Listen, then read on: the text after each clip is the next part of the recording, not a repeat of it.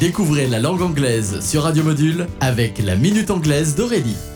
Hello everyone, welcome to la Minute Anglaise. Aujourd'hui, découvrons l'expression like a fish out of water, mot à mot comme un poisson hors de l'eau.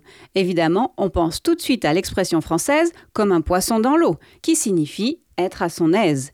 Facile alors pour nous de déduire le sens de l'expression anglaise qui est à l'opposé. Like a fish out of water, comme un poisson hors de l'eau, signifie donc se sentir mal à l'aise dans un nouvel environnement. Effectivement, on imagine assez bien le poisson hors de l'eau qui se débat pour qu'on le remette rapidement dans son élément naturel. Exemple When I began working here, I felt like a fish out of water, but after a few weeks, it felt easier. Quand j'ai commencé à travailler ici, je me sentais comme un poisson hors de l'eau. Je ne me sentais pas très à l'aise. Mais après quelques semaines, c'est devenu plus facile. Well, that's it for today, so goodbye!